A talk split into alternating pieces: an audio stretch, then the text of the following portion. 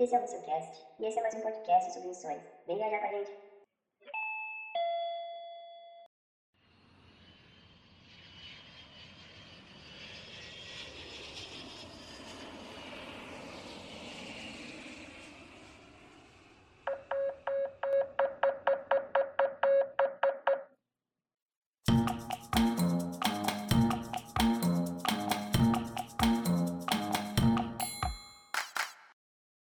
Pessoal, estamos de volta depois aí de um mês e meio parados de férias, na verdade, de descanso, né, que é necessário. E nós estamos já retornando com uma outra convidada, uma pessoa que eu gosto muito, que eu conheci na Jocum. Hoje nós vamos falar sobre renúncia. Qual a diferença entre uma renúncia que um cristão faz, que um cristão comum faz, da renúncia que um cristão e missionário também faz? Será que tem diferença nas renúncias? Será que. Enfim, é o, é o bate-papo que nós iremos trazer hoje aqui com a Elisa. Gostaria que a Elisa se apresentasse. Elisa, quem você é, de onde você vem, o que, que você faz, para onde você está indo? Fala para gente. E aí, gente, eu sou Elisa, sou missionária pela Jocum desde o início de 2018 e eu tenho trabalhado com a formação de novos missionários, com impactos evangelísticos, com igrejas locais, tenho atuado no combate ao tráfico humano e foi um tempo muito especial de Deus na minha vida e através da minha vida também. É, eu entendo meu chamado como transcultural. Pensando sobre isso, eu quis investir mais nesse chamado, nessa vocação que o Senhor me deu. Então, no segundo semestre do ano passado, de 2020, eu realizei uma escola em João Foz do Iguaçu, chamada Operação João. Essa escola nos dá ferramentas e estratégias para trabalhar com povos não alcançados. Foi um tempo onde o Senhor me comissionou de maneira muito especial e ensinou não só para mim, mas para a turma inteira como ele é o Deus dos povos de maneira muito especial. Então, agora em abril eu estou indo para a África, se Deus quiser, com uma equipe, e a gente está com grande expectativa no que Deus vai fazer lá e já nos nossos corações. Então, eu queria convidar vocês a estarem orando comigo e acompanhando mesmo todo esse processo de Deus nas nossas vidas. É isso, pessoal. É, logo no final deixarei as redes sociais da Elisa para vocês acompanharem, né? Acompanharem aquilo que ela for fazer e tudo mais. Acho que é, é muito legal. É uma das escolas que eu tenho muito interesse em fazer, mas infelizmente não conseguirei, pelo menos não agora, né? Operation John. Ela não pode falar especificamente os locais, os países na África que ela vai passar, porque digamos que são rotas pouco delicadas, né, Elisa? Isso, por questão de segurança mesmo, a gente não deve falar, principalmente em público, né? Só quando não estamos sendo gravados ou filmados, mas é isso. Compreensível, compreensível. Então, como eu falei anteriormente, hoje nós iremos falar sobre renúncia.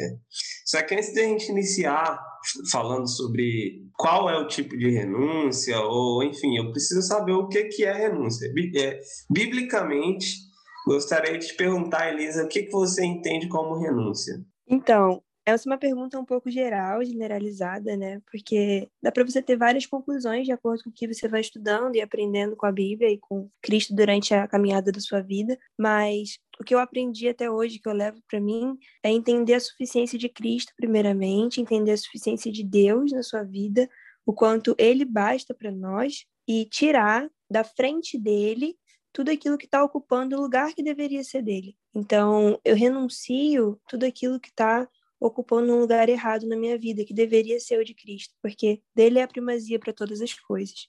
É isso, acho que eu não poderia dar uma resposta melhor sobre isso. É, nem esperava dar também, porque Deus tem falado muito sobre isso com você, né, Elisa? Inclusive, quem sabe futuramente não sai um livro aí sobre renúncia, aguardando ansiosamente por esse momento para divulgar também.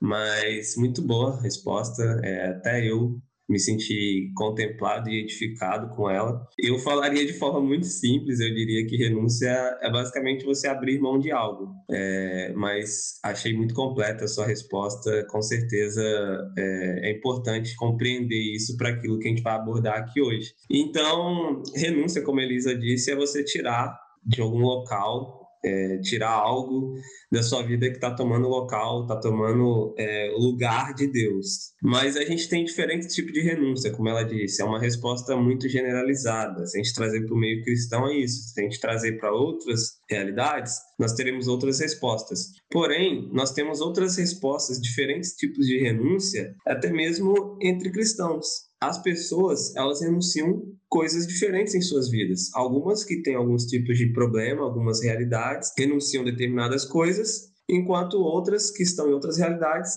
renunciam outras coisas. Da mesma forma, um cristão, né, como eu havia falado anteriormente, um cristão em si, ele já traz é, a vida dele, a Bíblia já traz para ele que ele deve fazer determinadas renúncias, né? Na realidade, renunciar à própria vida, né? Jesus falou para que é, se você quer ganhar a sua própria vida, você vai perder a, real, a vida real, assim, a vida verdadeira, a vida eterna. Só que ao mesmo tempo, nós podemos também trazer através da palavra, nós vemos que alguns homens renunciam a determinadas coisas que outros homens não renunciam, né? E a gente vai ver isso hoje.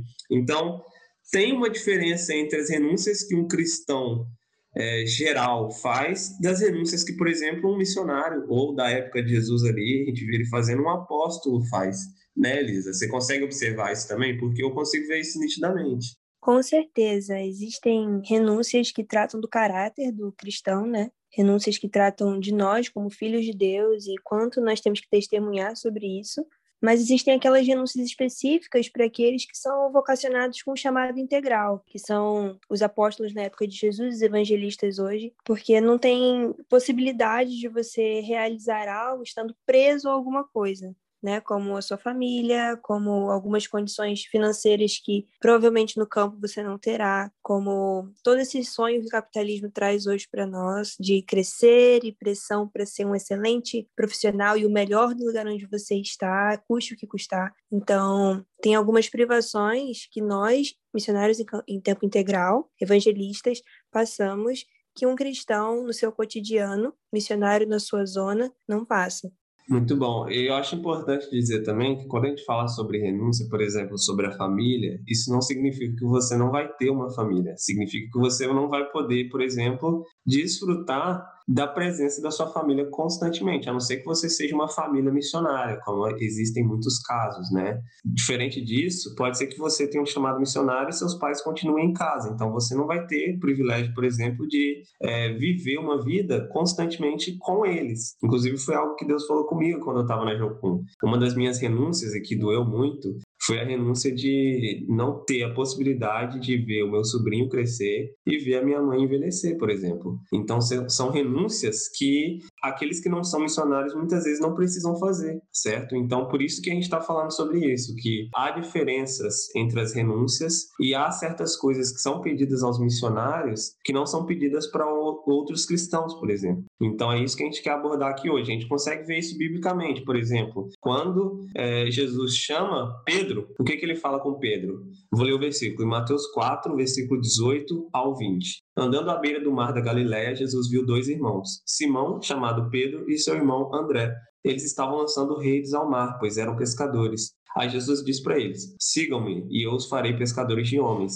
Aí é aqui que é a parte importante. Se eles não fossem chamados para serem apóstolos ou evangelistas, missionários, enfim, para viver em missão integral, vamos dizer assim, eles não teriam que abandonar os seus barcos. Mas aí diz ali no versículo 20: no mesmo instante, eles deixaram suas redes e o seguiram. Então, assim, por acaso, como eu falei, se eles não fossem chamados para fazer missão integral, eles teriam que largar as redes? Não, eles não teriam sacou? A não ser que essas redes fossem algo que os impedisse de caminhar com Cristo. Não sendo, eles poderiam continuar sendo pescadores normal, pescadores de peixes mesmo, né? E muitos são chamados a continuar a viverem, a estarem seus, nas suas profissões e, e é uma forma também de fazer missão mas a gente quer diferenciar essa missão integral de alguém que vive integralmente para fazer missão de um cristão que trabalha em um emprego comum, digamos assim. Não que missionário não seja emprego comum, eu creio que vocês estão compreendendo aquilo que eu estou falando. Então, tem essa diferenciação. Alguns são chamados para largar as redes, outros são chamados para usar as redes para glorificarem a Deus em seus locais de profissão, seus locais de atuação, de trabalho, certo? A gente tem, por exemplo, o próprio apóstolo Mateus também. Em Mateus 9, versículo 9 diz: Saindo, Jesus viu um homem chamado Mateus sentado na coletoria e disse-lhe: Siga-me. O que, que Mateus fez? Levantou e seguiu. E aí? E o que, que aconteceu com a coletoria? O que, que aconteceu com tudo aquilo que estava ali, inclusive os impostos né, que ele já havia coletado? Ficaram para trás simplesmente. Então, muitos não precisam fazer isso. Alguns, fala, Jesus falaria: Eu quero que você seja meu seguidor. E poderia continuar normalmente trabalhando na coletoria, mas não é esse o caso. Então, há algumas renúncias que alguns homens né, fazem que outros não são chamados para fazer. É isso que a gente está querendo ent entender e falar aqui hoje com vocês. Certo, Bruno, certo. E é interessante também a gente focar que mesmo você tendo um chamado integral e tendo que fazer essa renúncia específica para muitos outros cristãos não é pedido, Ainda assim, nós que trabalhamos em tempo integral, precisamos passar por algumas renúncias que são, digamos, pequenas, não doem tanto, mas que são super significativas na formação do nosso caráter, porque às vezes a igreja tem, uma, tem um olhar para o missionário como se ele já estivesse em estado de perfeição, como se ele já tivesse alcançado tudo que deveria alcançar aqui e agora ele está é, levando o evangelho. Não é assim. Na nossa caminhada, a gente passa por renúncias que doem muito, renúncias que são divisores de águas na nossa vida, como deixar a família, como você disse, não é, presenciar o envelhecimento de alguém ou não presenciar o crescimento de outra pessoa, mas também passamos por alguns tipos de renúncia que mexem no nosso caráter. Então, eu acredito que o missionário tempo integral vive essas duas, esses, dois ápices da renúncia, assim. É, lembrei de um versículo que está lá em Tito 2, que diz assim: Ela nos ensina a renunciar à impiedade, às paixões mundanas e a viver de maneira sensata, justa e piedosa nesta era presente. Isso é algo que todo cristão passa, né? É algo que todo cristão vive. É, como a Elisa disse, nós missionários não temos o caráter perfeito, longe disso. Às vezes nós somos os piores. Essa é a realidade. A gente tem, por exemplo, o próprio apóstolo Paulo. É, o Paulo era o pior, cara. Imagina a quantidade de renúncias que Paulo não teve que passar para conseguir se tornar um apóstolo, um missionário, e a quantidade de renúncias que ele continuava a viver, né, enquanto ele fazia missão já. Então, essa é uma realidade.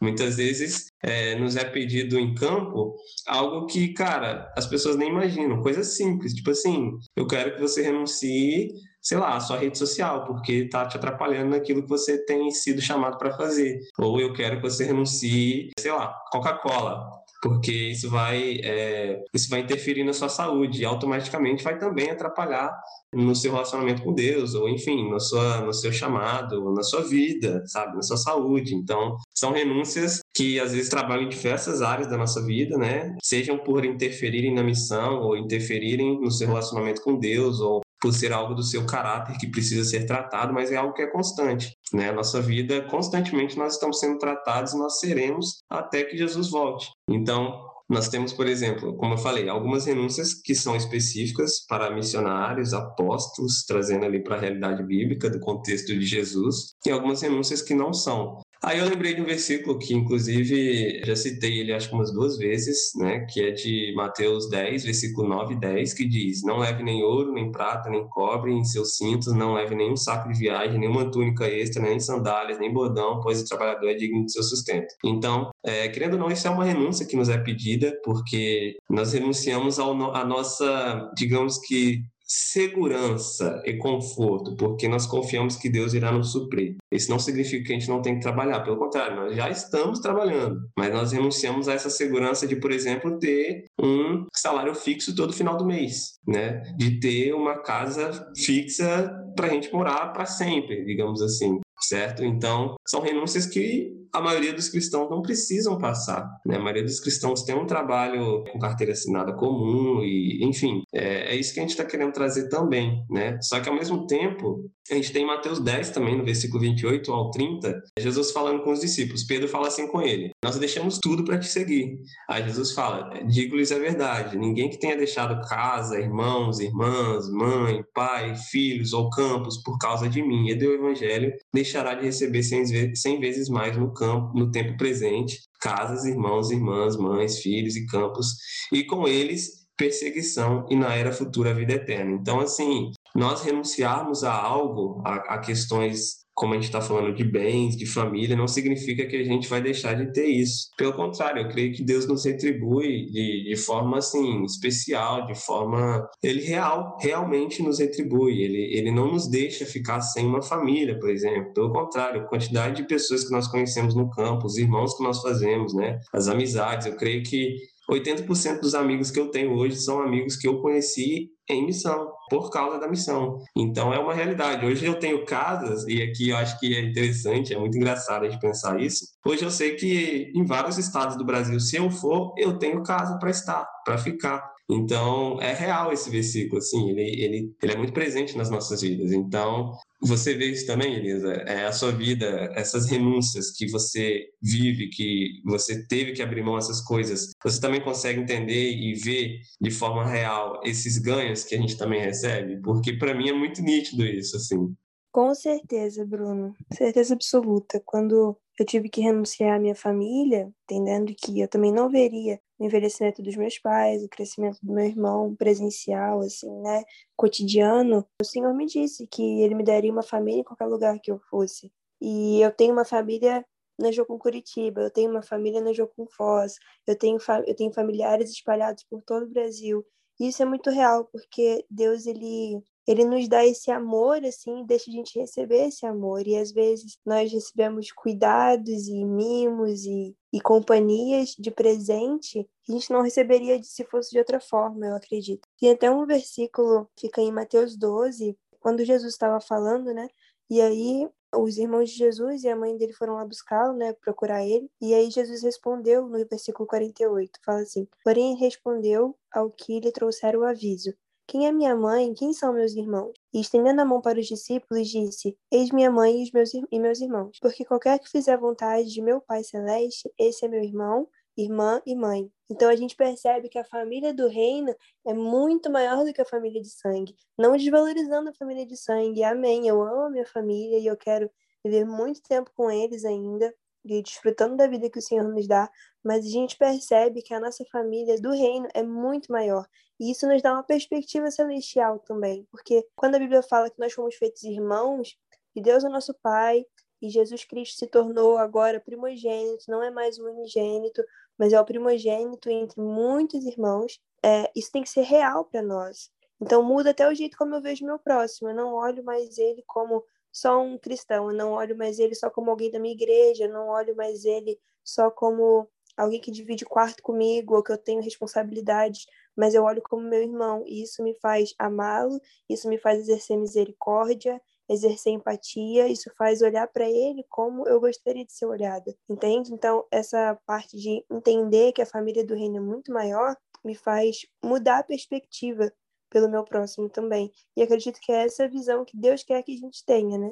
Exatamente, exatamente. É, concordo com cada palavra e agradeço até, né? Porque isso nos impede muitas vezes de pensar que nós somos chamados para estar sozinhos. Pelo contrário, é, nós somos cercados de pessoas e sempre conhecendo pessoas novas e, e sempre entendendo. A gente até, eu até gosto muito de falar isso, que o, o mundo missionário, digamos assim, ele é muito pequeno.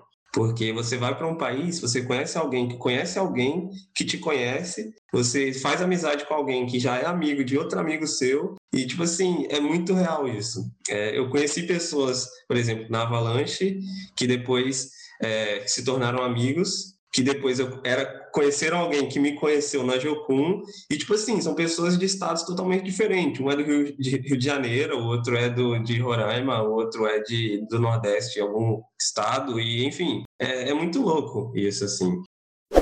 Uma coisa que eu acho interessante na palavra é que assim como ela traz esses exemplos dos homens que largaram tudo a gente tem também exemplos que Jesus chamou e esses homens não estiveram dispostos a largar, que é algo que também acontece. Né? Muitas vezes alguém, as pessoas, elas é, recusam, digamos assim, esse chamado missionário por conta das renúncias. Né? Às vezes é, não quer renunciar a um emprego, às vezes não quer renunciar ao conforto, às vezes não consegue renunciar à família, a, a, enfim, à sua própria casa, ao seu próprio lar. E a gente vê isso também na palavra. A gente tem, por exemplo, o jovem rico, né? Jesus fala com ele: se você quer ser perfeito, vá, venda os seus bens, dê dinheiro aos pobres, e você terá um tesouro no céu. Depois venha e siga-me. Então, assim, E se esse jovem rico tivesse aceitado esse convite, ele não poderia ser, por exemplo, um dos apóstolos, ou pelo menos dos, das dezenas de discípulos que seguiam a Jesus ali, que faziam missão com ele, que inclusive nós temos em Lucas 10, Jesus enviando os 72, né, que não era 72 apóstolos em si, mas eram discípulos que faziam missão com Jesus. Então, o que que acontece? Ouvindo esse, esse convite, né, que Jesus falou para ele vender tudo, dar aos pobres e seguir a ele, o, o jovem fez o quê? Ele afastou-se e ficou triste, porque ele tinha muitas riquezas. Ou seja, Jesus chamou esse jovem para renunciar aquilo que tinha o coração dele, que eram as riquezas, porém, ele não estava, não estava disposto, ele não quis. Então ele não quis, ele não renunciou. Então isso acontece também, é uma realidade. A gente tem, por exemplo, alguns homens que Jesus encontrava na estrada, em Lucas 9, versículos 59, 60, 61, 62. Ele fala assim: A outro disse: Siga-me. Mas o homem respondeu: Senhor, deixe-me primeiro sepultar meu pai. O que, que isso significa? Esse sepultar o pai. Ele queria ver o envelhecimento do pai até o pai falecer. Então ele queria sepultar o pai. O pai não estava morto nessa passagem. O pai estava vivo, mas ele queria primeiro ver o pai, conviver com o pai até ele falecer, sacou? Ele não queria renunciar a esse envelhecimento do pai, digamos assim. Aí Jesus disse: Deixe que os mortos sepultem seus próprios mortos. Você, porém, vai e proclame o reino de Deus. Ou seja, Jesus falou pro cara, cara, você não precisa ver o envelhecimento do seu pai. Tipo assim, renuncie isso. Simplesmente vai e proclame o reino de Deus. Então, tipo assim, Jesus foi insensível? Não. Jesus não foi insensível. Porém, a proclamação do reino ali exigia que aquele jovem, que aquele rapaz, que aquela pessoa renunciasse esse essa convivência com o pai até o envelhecimento. Né? Aí depois, no versículo seguinte, ele diz: Ainda outro disse: Vou seguir-te, Senhor, mas deixe-me primeiro voltar-me e despedir-me da minha família. Aí Jesus respondeu: Ninguém que põe a mão no arado e olha para trás é apto para o reino de Deus. Então, tipo assim, novamente a questão da família, que talvez seja uma das coisas mais difíceis de renunciar, né? Uma das coisas mais difíceis eu não acho que seja a riqueza, não acho que seja o dinheiro.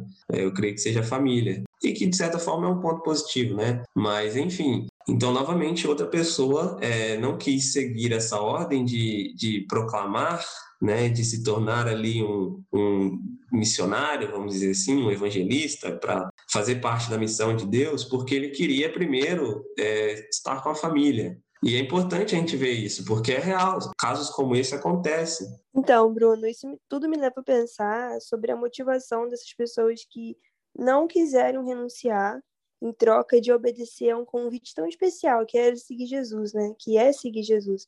Eles poderiam ter o privilégio de ver Jesus operando tantos milagres e maravilhas, eles teriam o privilégio de aprender ali face a face com o mestre, eles teriam o privilégio de viver tantas coisas que aqueles que aceitaram o convite viveram, mas eles escolheram não. Então, aonde estava o coração dessas pessoas para eles rejeitarem algo tão precioso? Deus tem falado muito comigo sobre um coração peregrino, alguém que tem a perspectiva celestial.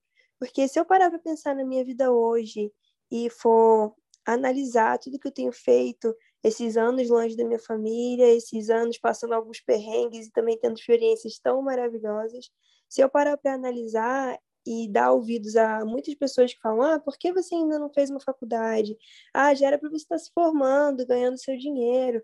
Ah, por que, que você prefere viver de ofertas? Ah, por que, que você faz assim? Eu estaria fazendo uma grande besteira. Mas, porque a nossa perspectiva é celestial, isso muda tudo. Então, quando Jesus fala, não ajunteis tesouro nessa terra, porque aqui ferrugem pode consumir, né, mas ajunteis tesouro no céu, porque lá não vai estragar, lá vai dar certo. Aonde está o seu tesouro, aí está o seu coração. Esse versículo final, que Jesus finaliza essa fala dele, aonde está o seu tesouro, está o seu coração, ele é muito chave, porque o coração dessas pessoas que rejeitaram o convite de Jesus em troca de ficar mais tempo com a família, ou mesmo aquele que falou, ah, Jesus, deixa eu sepultar o meu pai. Ali também tem uma coisa muito significativa. O pai dele poderia morrer e deixar herança para ele. Então não seria só a convivência com o pai dele, ver o pai dele envelhecendo, mas o dinheiro que ele teria quando o pai dele morresse, a estabilidade na cabeça dele que ele teria, enquanto ele não entendeu que Jesus Cristo é o rei e tudo pertence a ele. E isso é muito mais valioso do que herança, isso é muito mais valioso do que ver o pai dele envelhecendo, né? Então, o teu coração peregrino, ter essa perspectiva celestial, faz as minhas renúncias terem muito mais sentido Porque eles rejeitaram porque eles não entendiam. O coração deles estava na família, o coração deles estava no dinheiro, não estava no reino sendo estabelecido, não estava na urgência de pregar o evangelho para os não alcançados, não estava na urgência da glorificação do Senhor através de mim e na minha vida, estava na necessidade própria deles. E Jesus ele é muito claro quando ele fala: Não ajuntei tesouro aqui, aqui vai estragar. Ajuntei tesouro lá, que é para sempre, é eterno. Lá não pode ser consumido. E como que eu ajunto tesouro lá? Eu acredito que a melhor maneira de juntar tesouro nos céus é pregando o evangelho, porque mais pessoas, mais filhos estão voltando para casa e Deus está nos usando para isso. Então, a motivação desses caras era totalmente errada. Tem um missionário que eu gosto muito, não vou citar o nome dele aqui, por segurança também. Ele fala: Eu posso dar o meu corpo para ser queimado e não fazer sentido nenhum e, e não valer de nada. Ele trabalha no meio dos povos da, das igrejas perseguidas.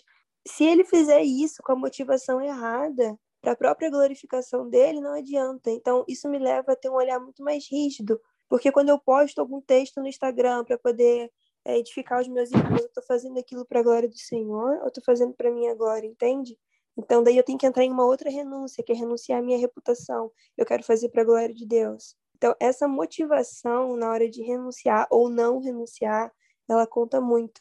Eu espero muito que eu não tenha a motivação desses caras que não souberam reconhecer o convite glorioso de Jesus Cristo e preferiram coisas tão banais que seriam passageiras. Mas sim, quando Jesus me convidar para fazer algo que tenha fruto eterno, eu ter essa convicção: não, Jesus, vou fazer isso.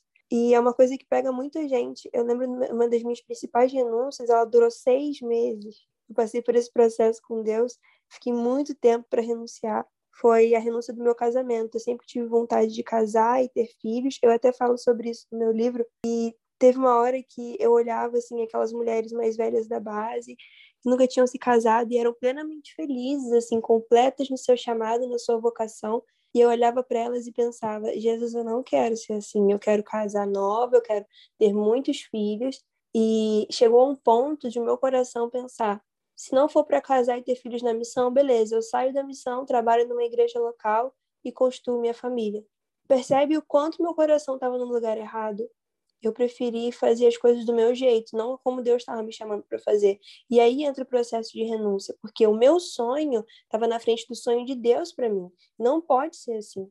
E ele diz: Sou eu que sei os planos que tenho para vocês planos de fazê-lo prosperar, planos de paz, não de dar mal, não de dano. Então, quando a gente entende o que está na frente de Deus e renuncia com a motivação correta, beleza. Hoje eu sei que eu vou casar, eu sei que eu vou ter meus filhos, mas tudo isso com a motivação certa no reino de Deus, estando com esse sonho no lugar que ele deve estar e tendo Jesus Cristo na frente. Porque no meu processo de renúncia, Deus não me disse: Olha, Elisa, eu vou realizar seu sonho.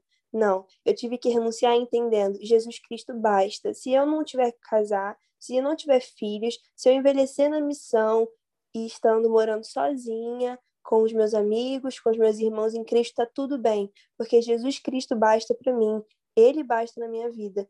Mas pela graça dele, ele me contou, né? Ele me disse que sim, que eu vou ter uma família constituída por ele, com um propósito no reino dos céus. Mas e se não tivesse? Eu continuaria firme naquilo que ele me deu, eu continuaria firme na vocação que ele me deu, que ele, que ele entregou para mim. Então, o coração, ele precisa estar no lugar certo. Eu acho que isso é um dos pontos principais que a gente tem que tratar aqui. Aonde está o meu coração? Porque o meu tesouro está lá. Se meu coração estiver aqui, está errado. Meu coração tem que estar tá no céu, tem que ter uma perspectiva celestial, porque isso me ensina a renunciar. Isso me ensina a colocar o reino de Deus, a glorificação do Senhor em primeiro lugar, antes de qualquer outra coisa.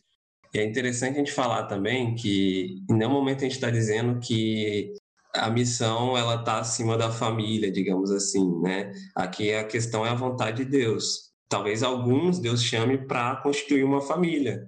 Essa é a missão dessa pessoa. Essa é, é a vontade de Deus para a vida dessa pessoa. Mas se a vontade de Deus para a vida dessa pessoa for que ela esteja em missão e posteriormente, como a Elisa comentou, ela tem uma família, então se você pular essa etapa, né, se você não obedecer a isso, significa que seu coração não está na vontade de Deus. Significa que a sua vontade está passando, perpassando sobre a vontade de Deus. Você disse uma coisa que me lembrou uma, uma frase de um cara, quando você comentou que você pode dar o seu corpo, né, que o, que o missionário fala, pode dar o seu corpo para ser queimado, mas não glorificar a Deus. É, eu lembrei de uma frase que o Robert Blincoe ele fala sobre as cruzadas. Eu creio que algumas pessoas já ouviram que as cruzadas foi uma forma, né, deturpada de missão, como a gente sempre fala, porque eles acreditavam que os muçulmanos se converteriam através da guerra, né? Ou que Deus seria glorificado através da guerra. Então, Robert Blincoe ele fala assim: a grande lição das cruzadas é que boa vontade ou mesmo obediência sacrificial a Deus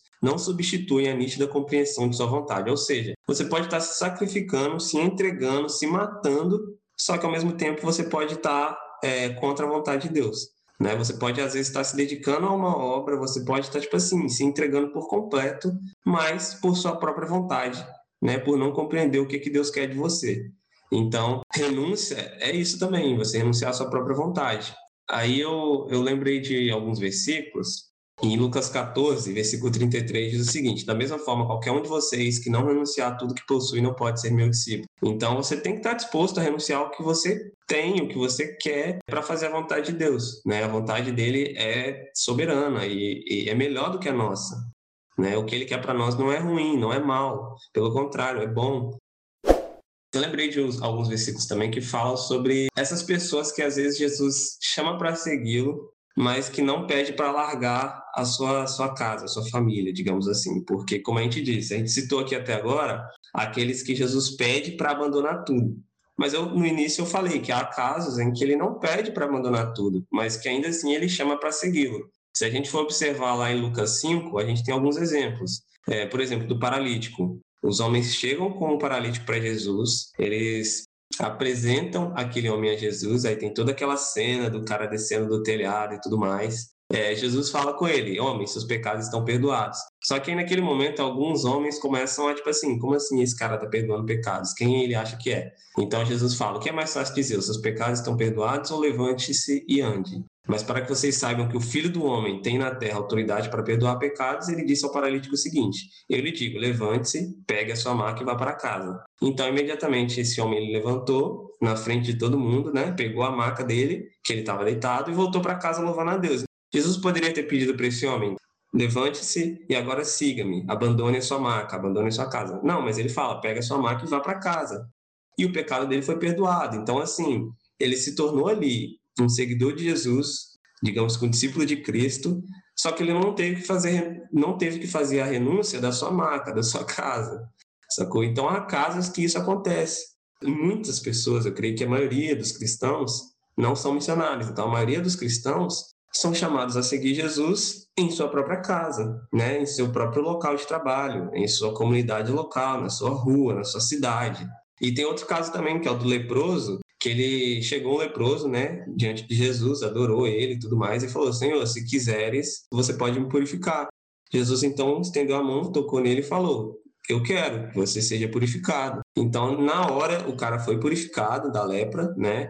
Aí Jesus disse: Não conta para ninguém, só que faz o seguinte: vai lá, mostra ao sacerdote e apresenta a oferta que Moisés ordenou para que sirva de testemunho. Então Jesus falou o quê? Olha, eu te purifiquei aqui, eu te curei, mas assim, não conta para ninguém. Só que vai lá na, no templo, vai lá na, na sinagoga, é, se mostre ao sacerdote, mostre ele que você foi curado e apresente a oferta. Então ele poderia ter falado: Olha, eu te purifiquei da lepra, agora larga tudo e me segue.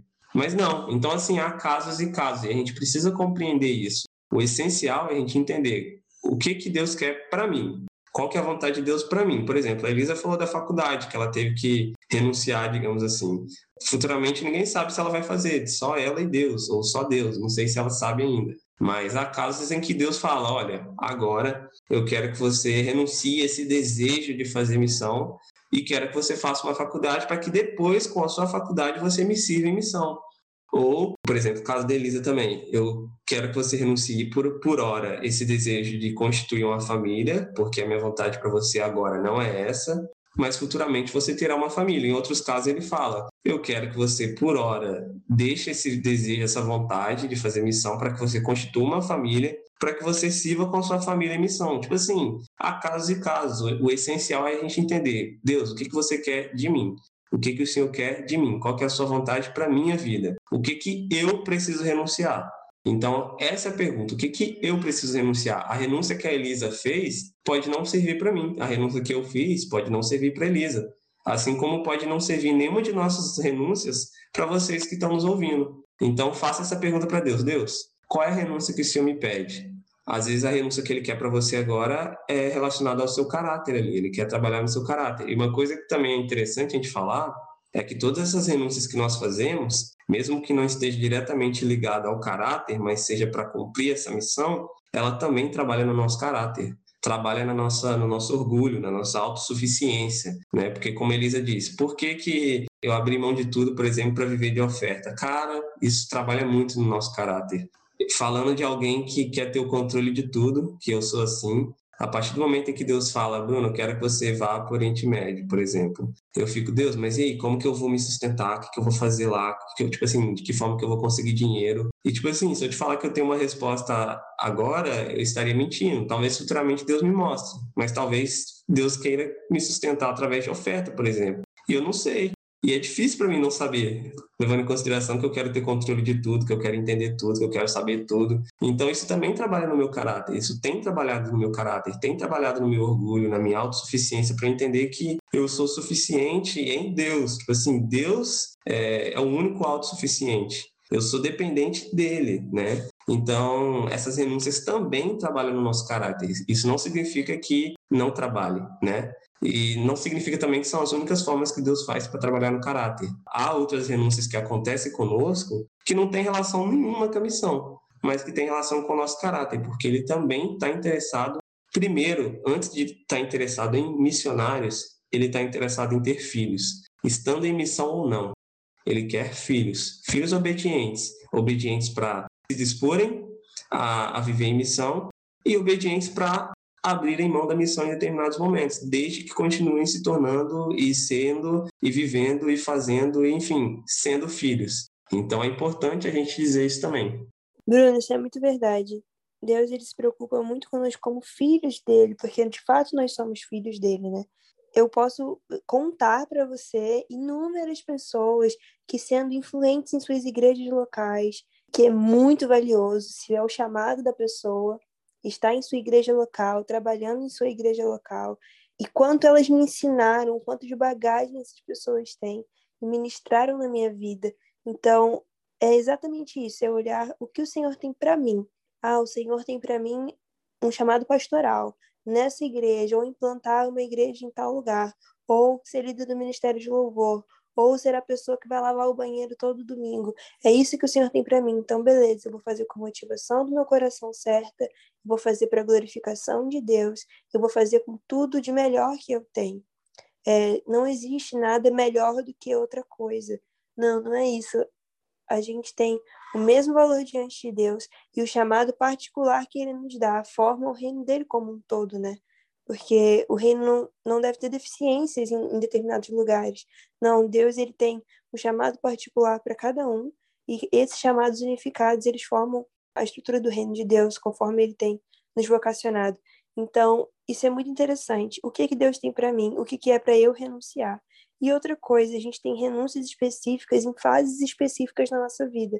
Não escute esse podcast fique desesperado. Meu Deus, eu tenho que renunciar tudo agora porque eu tenho pecado não sei o que. Não. Para, ora, pergunta para Deus o que você tem que renunciar naquele momento, o que que está na frente de Deus nesse momento, o que que está ocupando o lugar que é dele na sua vida. Pode ser um relacionamento, pode ser um amor ao dinheiro, pode ser sono, pode ser comida, Pode ser várias coisas que não estão de acordo com a vontade de Deus para sua vida. E foca nisso, no que Deus falar com você. E se daqui a duas semanas ele falar para você renunciar a outra coisa, renuncie. E daqui a um mês, renuncie de novo. E não é, gente, um processo pesado. Geralmente, quando a gente fala de renúncia, as pessoas elas se esquivam bastante e acham que é uma coisa extremamente pesada. Não é. Deus ele está conosco e ele quebrando o nosso coração e ele nos ajuda nesse processo. Então, é muito real a frase que eu falei antes. É Jesus falando: Eis que estou convosco todos os dias até a consumação dos séculos. Sim, Ele está conosco no dia que Ele fala para nós renunciarmos, no dia que a gente teima não querendo renunciar, e no dia que a gente conclui a renúncia e vai renunciando todos os dias, porque tem muito aquela coisa do pegar de volta, né? Eu renunciei à minha família lá atrás, quando entrei na missão integral, quando eu quis ingressar na Jocum. E às vezes, em algumas férias, dá uma dor no coração para despedir dos meus pais, mas é muito especial porque Jesus vem com uma paz que excede todo entendimento. Ele vem com uma alegria, com esperança e discipula o meu caráter, ele discipula o meu coração para que eu possa conseguir concluir mais uma vez. Então a renúncia ela pode ser diária também. Por exemplo, uma pessoa que está precisando renunciar comida porque ela está comendo como fuga, ao invés de ir buscar o Senhor para resolver o que ela tem que resolver. Cara, vai, ter, vai ser difícil, às vezes você vai querer fazer isso várias horas do seu dia, mas Jesus vai lá e vai te ajudar e vai te discipular. Então não é um processo de tô sozinho nessa, vai ser muito difícil, é muito pesado para mim. Não. Jesus ele tá ali, ele vai te ajudar, ele vai te discipular e vai dar certo, porque é um sonho do coração dele para você. E a importância da igreja local, quero frisar isso. Gente, os missionários eles são enviados pela igreja local. Os missionários eles têm que estar debaixo de cobertura pastoral. Os missionários têm que ter parceiros e amigos, família nas igrejas, porque nós somos um corpo de Cristo. Então, não não separem em relação à importância, não. A igreja local, os, os cristãos têm algum tipo de renúncia, os missionários em tempo integral têm outro tipo de renúncia, inclusive o dos cristãos que não estão em tempo integral por causa do caráter, mas todos juntos nós somos uma família em Cristo. Então, é muito importante frisar não tem diferenciação em relação à importância, seja por causa de tamanho de renúncia ou não, porque a gente sabe no nosso coração qual é o tamanho da minha renúncia. Às vezes, para um amigo meu que também é missionário em tempo integral, não é tão difícil renunciar à família, mas é difícil renunciar a dinheiro. Cada um sabe de si, né? E Deus sabe de todos nós. Exatamente. Eu gosto muito também de frisar essa questão da igreja local, né? De estar servindo a sua comunidade. Primeiro, porque ali é o seu, é onde você tem se preparado, é onde você se prepara inicialmente para a missão. Eu creio, e eu falei isso esses dias, que os jovens mais bem preparados em campo não são aqueles que fazem inúmeros cursos e tudo mais, mas são aqueles que começaram servindo na sua igreja local. Servindo de que forma? É, limpando cadeira, preparando o culto, preparando o local, ministrando, né, seja em louvor, seja em pregação, limpando o chão, cuidando das crianças. Esse ambiente da igreja local é muito importante. Eu gosto sempre de frisar isso também. Se Deus te chamou ali para ser líder de célula e falou: espera, ainda não é o seu momento de estar em missão. Seja um líder de célula ali. Se Deus te chamou para cuidar das crianças da sua comunidade, calma. No momento certo, ele vai te enviar. Né? Talvez aquele ali seja o seu preparo, talvez a sua igreja local ali, a forma que você está servindo ali, ou às vezes até na sua própria casa, talvez seja essa a sua escola. Assim como Paulo teve os 14 anos, e a gente já citou isso aqui também, talvez os seus 14 anos seja esse serviço na sua igreja local ali. Talvez dure meses ou anos, não sei. Deus sabe. Então, assim, o importante é você entender, Deus, o que que o Senhor quer de mim? Isso que é importante você entender. Aonde o Senhor quer que eu esteja agora? O que, que o Senhor quer que eu esteja fazendo agora? Às vezes o que Ele quer que você faça é descansar. Porque às vezes você está tão cansado que você não consegue entender, você não consegue ouvir o que, que Deus quer, você está militante, você não está descansando em Deus, você está agindo por militância mesmo, você está agindo por ativismo, e não porque você quer fazer a vontade de Deus.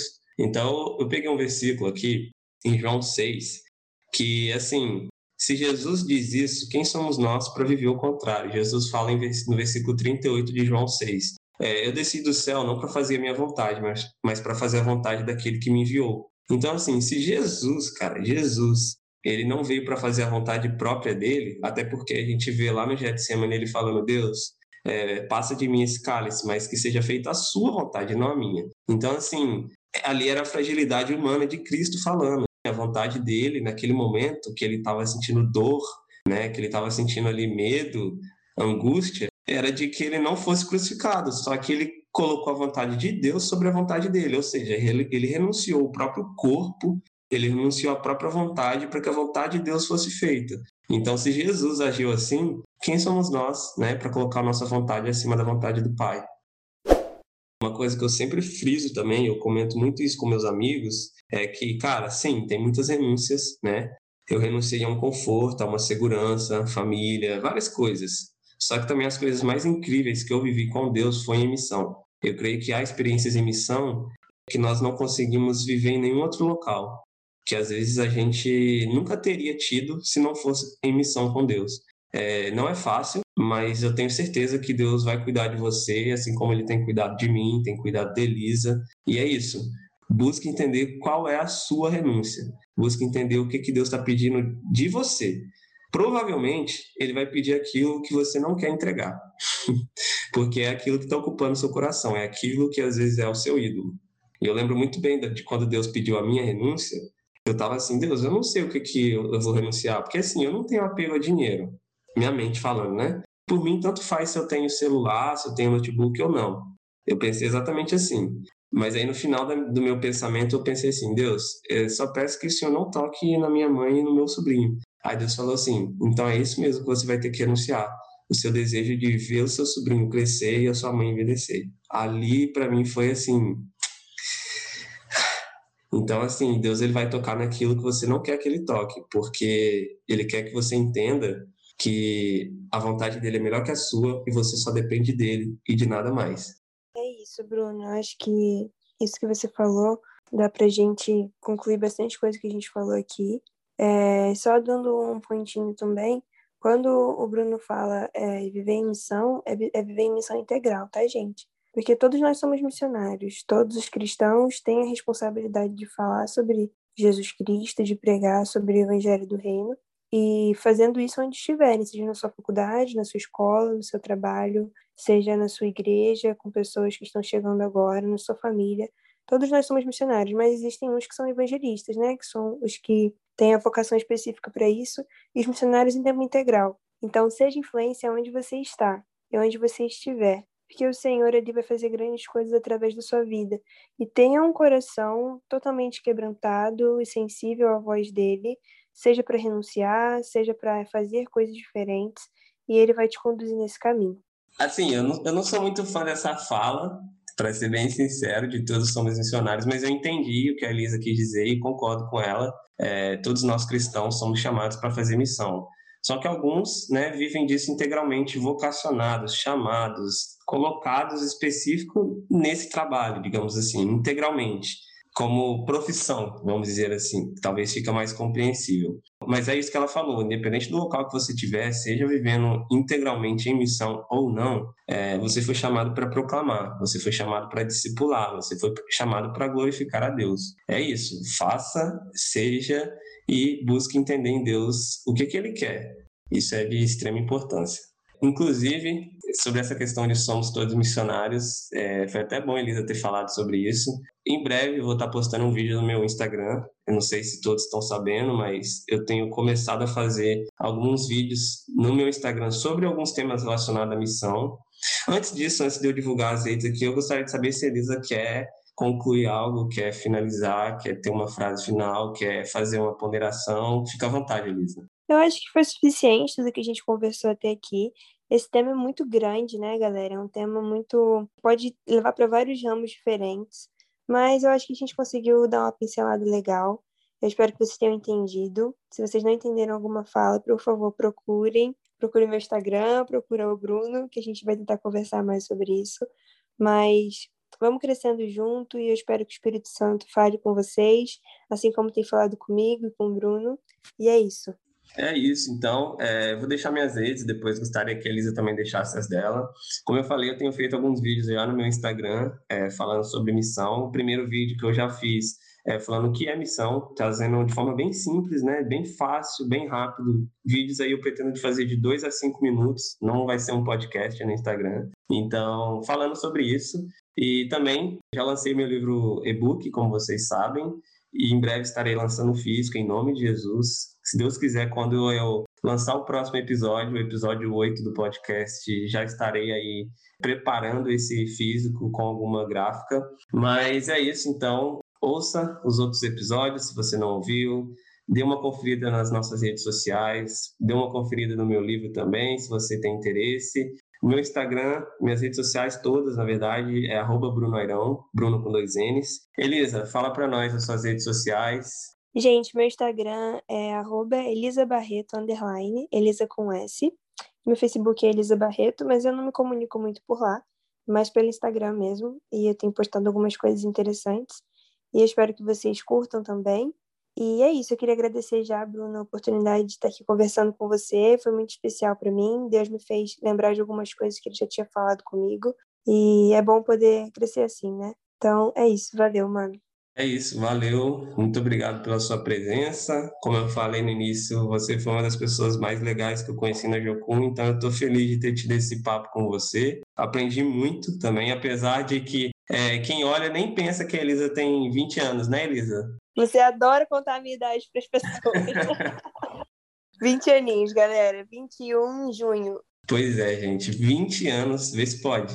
Eu, isso ofende a nossa mente, a gente vê como que Deus trabalha, né? Olha a maturidade que a Elisa tem e eu admiro muito isso nela, então estou muito feliz de ter tido esse papo, aprendo sempre, sempre que eu converso com a Elisa aprendo bastante, eu vejo nela alguém que realmente se dedica a viver a vontade de Deus e isso é um exemplo para nós. Eu espero que vocês também tenham entendido e sentido isso e que de alguma forma isso edifique as suas vidas. Fico feliz que a Elisa também tenha lembrado certas coisas que Deus falou com ela. Eu sempre oro para que esse podcast abençoe a pessoa que vem convidada, a mim e a todos que ouvem. Então eu fico feliz que isso tenha, acontecido, né? Espero que você tenha sido abençoado novamente. E é isso. Muito obrigado por ter ouvido até aqui. Elisa, muito obrigado pela disposição de estar aqui às 9, 10 horas da manhã para conversar sobre isso. Fico muito feliz. E é isso, gente. Até o próximo episódio. Elisa, muito obrigado. Deus te abençoe aí na sua próxima caminhada aí lá na, na África, né? Na sua trilha, que você não pode contar, mas se você tiver interesse em saber mais, chama ela nas redes sociais, pergunta. Inclusive, se quiser apoiar também o projeto dela aí com a Jucum, ajudar eles, chame ela no privado, pergunte como você pode ajudar, ore pela Elisa, oferte na vida da Elisa, que ela tem precisado também.